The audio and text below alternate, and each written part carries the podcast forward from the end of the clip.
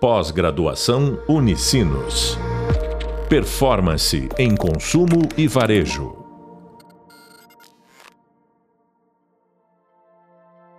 Olá, bem-vindos ao podcast da disciplina Growth Hacking e Performance. Eu sou a professora Cíntia Faviero e este é o podcast Performance e Hacking no Mercado Financeiro. Hoje nós vamos falar sobre o crescimento no mercado financeiro e para isso estou aqui com o Daniel Amaral, que trabalha na área, né, CFO da AVP Securitizadora. Então eu vou deixar aqui, na verdade, a gente começa a nossa conversa. Vou pedir para o Daniel se apresentar para os nossos alunos, nossos ouvintes. Olá, tudo certo, pessoal? Em primeiro lugar, agradecer o convite da Profici, né, para conversar com vocês.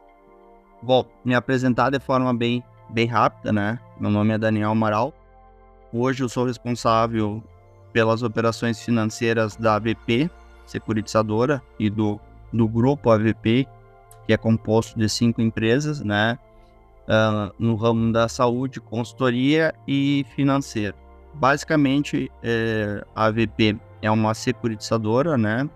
É, de capital, uh, uma SA de capital fechado, que trabalha concedendo crédito para as empresas, né? Então, ela já tem um histórico aí de mais ou menos quatro anos no mercado. Nos últimos dois anos que se deu o real crescimento dela. E a gente é localizado em Porto Alegre, Rio Grande do Sul, mas atua no Brasil inteiro através da securitização de ativos.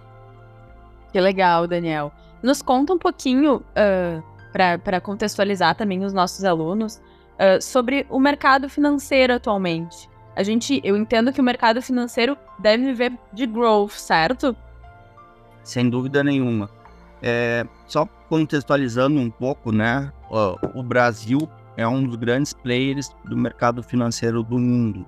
Uh, a gente fala muito, né, que a gente é referência no agronegócio, mas no mercado financeiro também nós somos. Nós temos grandes bancos, né? Nós temos o Pix, por exemplo, que é uma inovação nossa, que não existe em outros países. É, nós tivemos várias crises mundiais e sempre os nossos bancos tiveram excelentes resultados e suportaram isso, né?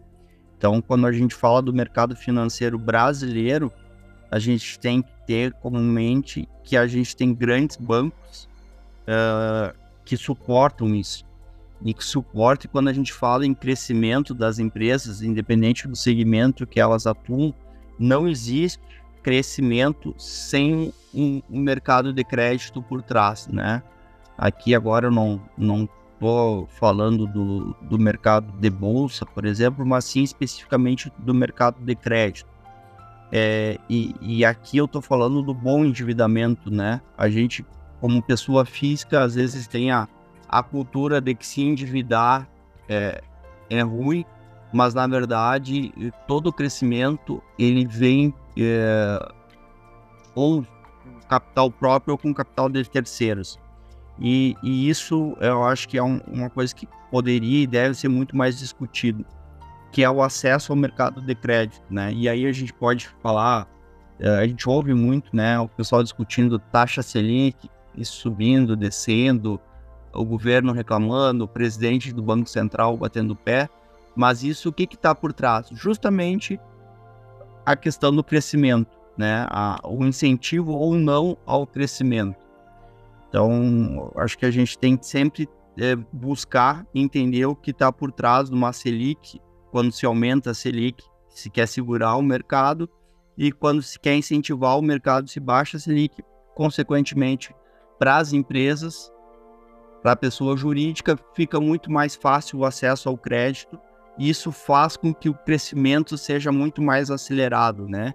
E aí nós temos várias instituições, não só os bancos, temos as securitizadoras, que é o nosso caso, temos os FDICs, são todas empresas do mercado financeiro que é, geram crédito para o mercado. Muito legal.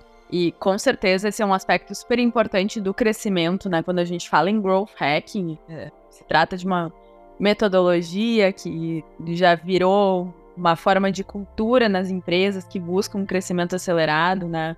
Mas com certeza, quando a gente fala em growth, é muito importante a gente olhar para o capital que vai sustentar esse crescimento, né? Com certeza é um aspecto super primordial, eu diria.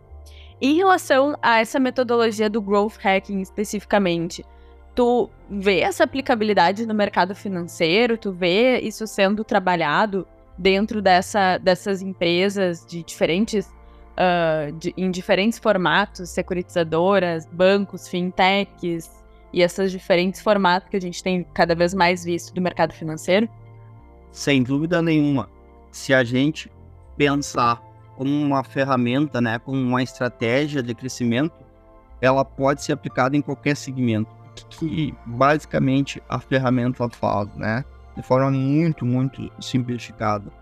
Ela dá foco, ela faz com que as empresas foquem no crescimento e busquem alternativas de crescimento. Então, quando uh, tu fala do segmento, eu não vejo restrição nenhuma do segmento, né? E, e, o segmento financeiro, a gente tem exemplos agora das fintechs, né? Uh, nos últimos anos aí, a gente viu o crescimento absurdo que o Nubank teve, é, sendo listado inclusive na Bolsa Americana, é, patrocinando vários eventos. Difícil a pessoa que não tenha o cartão de crédito deles, né? É, e isso, ou o cartão na conta corrente. Isso, sem dúvida nenhuma, tem um, uma estratégia de crescimento por trás, né? Tem uma filosofia de crescimento por trás, tem ferramentas sendo utilizadas por trás. E, e eu, quando a gente fala de ferramenta, de metodologia, uh, eu não vejo restrição nenhuma do segmento. E, e, pelo contrário, né? Eu acho que por ser um segmento extremamente competitivo, uh, um, um segmento pesado, que às vezes existem restrições para entrada, é, sem ter uma estratégia clara de crescimento, é muito difícil ser competitivo no mercado.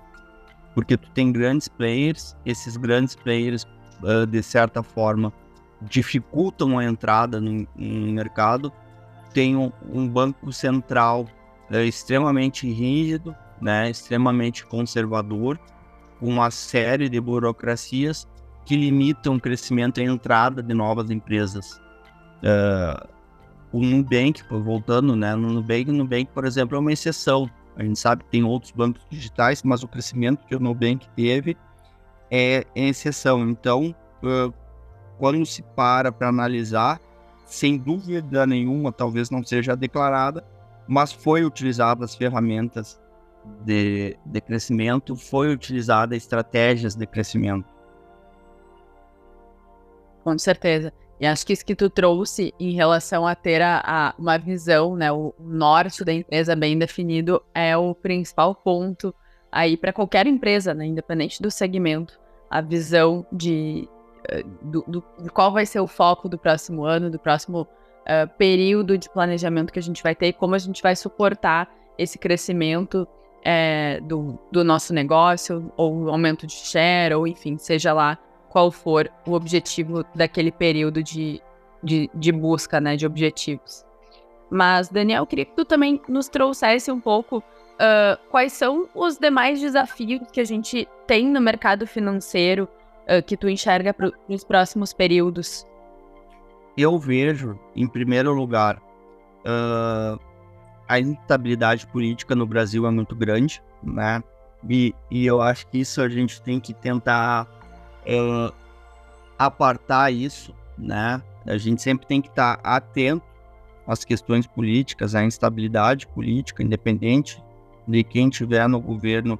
O Brasil é um país uh, instável, tanto politicamente como juridicamente de novo, independente de convicção política, a gente tem essa, essa é uma realidade e o mundo nós vê dessa forma, então acho que sempre está atento a isso, né? É, o, o, governo sempre é o nosso sócio, né?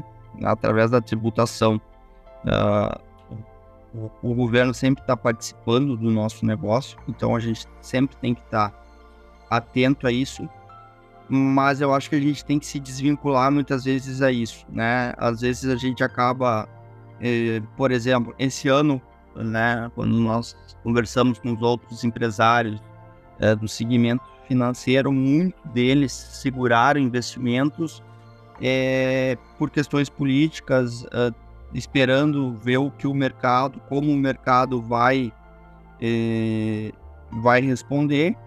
E o principal ponto, eu acho, que as empresas têm que deixar isso de lado, uh, olhar para dentro, né, olhar para suas estratégias, focar nos seus controles internos, nas suas rotinas, né, fazer o, o dever de casa. E o Brasil é um país que tem um, um, um crescimento absurdo. Nós temos ainda uma população muito grande que tem restrição de acesso a várias, uh, vários confortos, uh, vários bens, né? A gente tem pessoas ainda que não têm nem acesso a ar condicionado, por exemplo.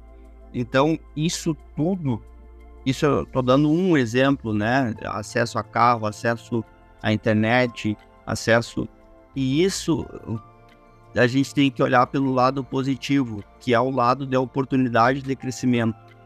Então, nós junta, né, as duas coisas, é, junta a enormidade que é o Brasil, o potencial de crescimento que o Brasil tem, um, um mercado de consumo muito grande e ao mesmo tempo um mercado de crédito forte. Então, esse mercado de crédito forte ele tem que ser usado para ser incentivado isso. E obviamente, quando tu fala das preocupações e, e dos pontos de atenção, é a concessão do crédito, né? Eu acho que a gente tem que ser muito responsável com isso, né? A gente não pode simplesmente dar crédito, gerar crédito no mercado para não se criar uma bolha e, consequentemente, pagar o preço lá na frente.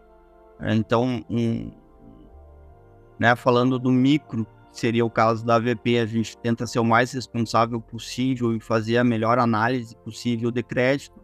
E falando do macro, e isso faz com que o, o, mercado cresça de forma saudável, sustentável, né?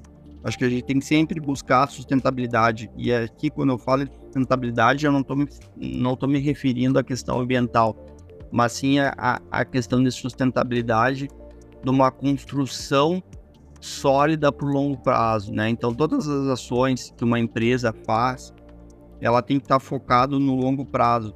Então, quando a gente busca um crescimento acelerado, que é o que a ferramenta eh, nos traz, né? Esse crescimento acelerado de forma exponencial, ele tem que ser um crescimento sustentável, que no longo prazo ele se perpetue. Então, eu acho que esse é o, o grande desafio, esse que é o grande cuidado. Não buscar o crescimento do, do, do curto prazo, né? A, a, empresa deve, né? O crescimento é, é a, quase como se fosse o, o, o sangue de um negócio, é o que faz o, o, negócio, talvez não seja o sangue, mas sim o ar que faz o, negócio respirar, mas isso tem que ser sempre olhado com foco no longo prazo. Então eu, essa é a, a minha visão particularmente. Perfeito. A gente conversei aqui nos outros podcasts, até com alguns entrevistados, e a gente falava sobre os limites do crescimento, né? Uh, quais são, o, quais são e se é que existem esses limites e também as diferentes, os diferentes momentos das empresas, que nem sempre esse crescimento vai ser exponencial, é, não são todos os anos que a gente vai chegar nesse crescimento. A empresa tem um período também de maturidade, né? De, depois que ela passa essa fase inicial dela, onde é mais comum, geralmente, que ela cresça de maneira mais acelerada, mais expressiva. E depois, o grande desafio é como tu manter esse crescimento de forma, exatamente como tu falou, sustentável, né, Daniel? E acho que são aspectos fundamentais ter essa visão. Agora, num mercado que é extremamente competitivo, como é o mercado financeiro, né? E como tu bem comentou, acho que esse ano a gente viu, inclusive, muitos layoffs no mercado financeiro, né? Várias empresas fazendo layoffs, fazendo demissões em massa. Isso é ruim para o mercado inteiro, né? Mas em um mercado extremamente competitivo como é o financeiro, como se colocam esses limites, essa, essa visão uh, não limitada de performance, mas como se faz essa adequação em relação ao momento da empresa, em relação ao momento de mercado, aos desafios de mercado? Perfeito. Eu vejo dois aspectos. Primeiro, eu acho que eu, o, uh, dependendo de como a gente vê o mercado, dependendo da situação, o mercado não tem limites, né? Quando a gente olha, por exemplo, ah, o meu negócio é para atender o Rio Grande do Sul, eu tenho uma restrição, mas eu posso, dependendo da situação, atender o Brasil. Dependendo de outra situação, eu posso atender é, o mundo inteiro, né? A gente passou há pouco tempo atrás por uma pandemia com que fez e, e, fez com que o mercado online simplesmente explodisse, né? Ou seja, a gente descobriu limites que antes não não não não nos parecia, né, uh, possíveis, né? Quantas empresas quebraram, mas ao mesmo tempo quantas empresas uh, explodiram suas vendas, né? Então, uh, quando tu fala dos limites, para mim o limite eu acho que está muito relacionado ao mercado que eu quero atender e não só o mercado, mas como eu enxergo esse mercado, né? Dependendo da, do meu foco, eu posso ampliar ou eu posso reduzir meu limite. E o segundo ponto, é, fazendo um link nós tínhamos falado uh, lá atrás, o, o, limite eu acho que também ele tem que ser um, um, muito relacionado com a sustentabilidade, né? Eu vejo muitas empresas falando em, em crescimento, crescimento, crescimento de vendas, crescimento de vendas, crescimento de vendas, mas eu acho que poucas falam de crescimento de lucro líquido ou crescimento de caixa. Eu acho que esse talvez seja o, o principal né, aspecto que as empresas também tenham que cuidar. Não só o crescimento nos seus números de venda, mas o cuidado com o caixa.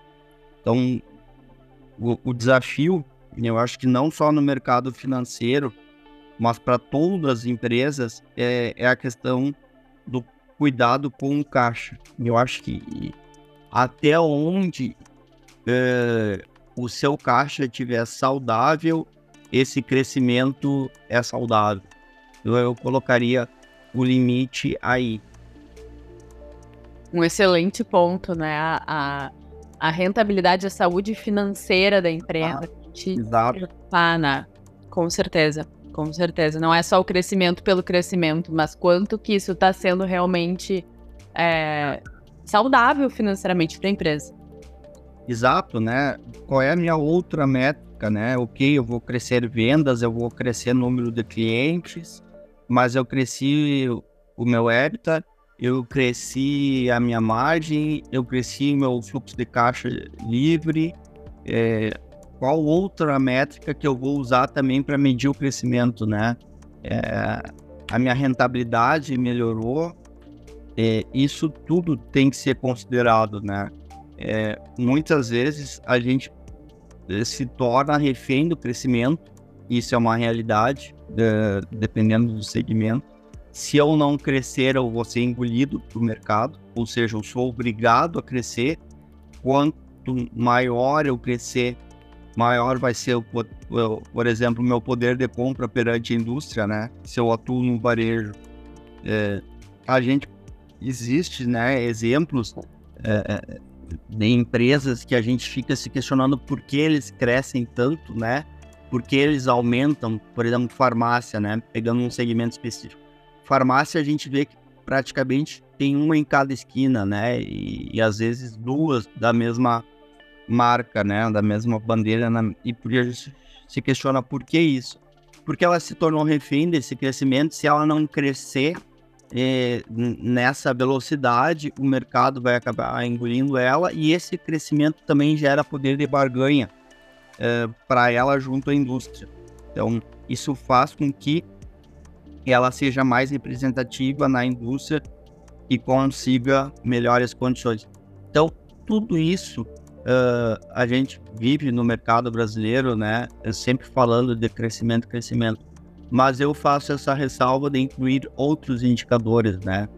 Uh, como está o meu EBITDA, como está o meu meu fluxo de caixa descontado, qual foi o meu lucro líquido.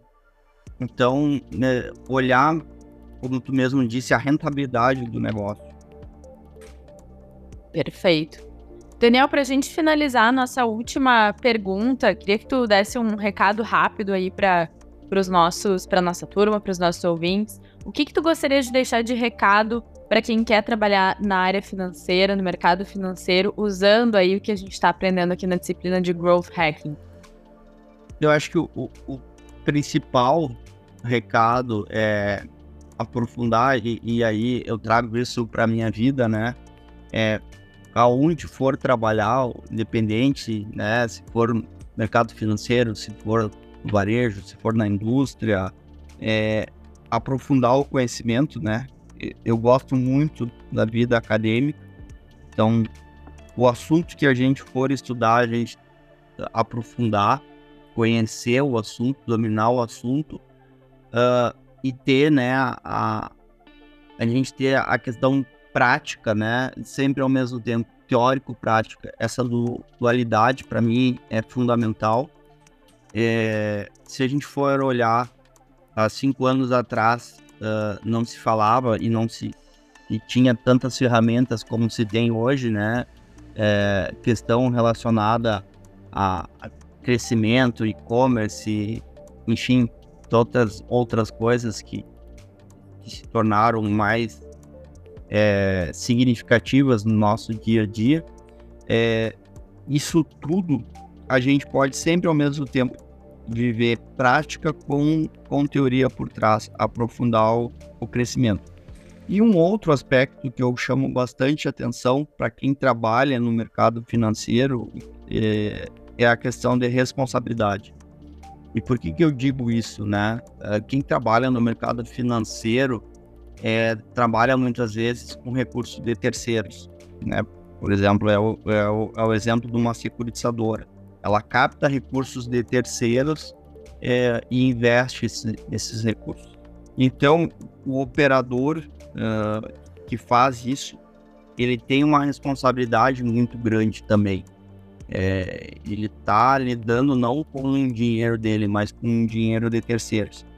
Então, isso é um recado que eu, que eu deixo para todos, né? A gente viu, por exemplo, o, o crescimento que que tem empresas como o XP, tem milhares de funcionários, né? São trabalhando com recursos de terceiro. E eu acho que para mim isso é um, um, um, ponto fundamental. A responsabilidade com a forma que a gente lida com esses recursos. Eu acho que isso faz toda a diferença para o crescimento saudável da empresa e para a própria confiança que a gente passa para o mercado. Então, se eu pudesse deixar alguns recados, né? Passar uma mensagem. A primeira mensagem que eu transmitiria era aprofundar, sempre buscar conhecimento. E a segunda mensagem é a responsabilidade e o foco é, em cuidar uh, quando se está é, gerenciando recursos de terceiro. Excelente, Daniel. Muito obrigada pela tua participação. Tenho certeza que acrescentou muito aqui para os nossos alunos em relação ao que a gente comentou na disciplina. Eu que agradeço o convite.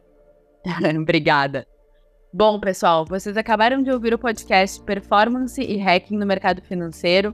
Eu sou a professora Cíntia Faviero e estive aqui com o convidado Daniel Amaral falando sobre growth aplicado ao segmento financeiro.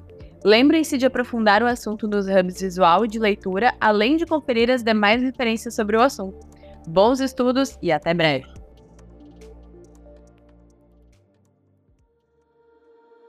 Pós-graduação Unicinos. Performance em consumo e varejo.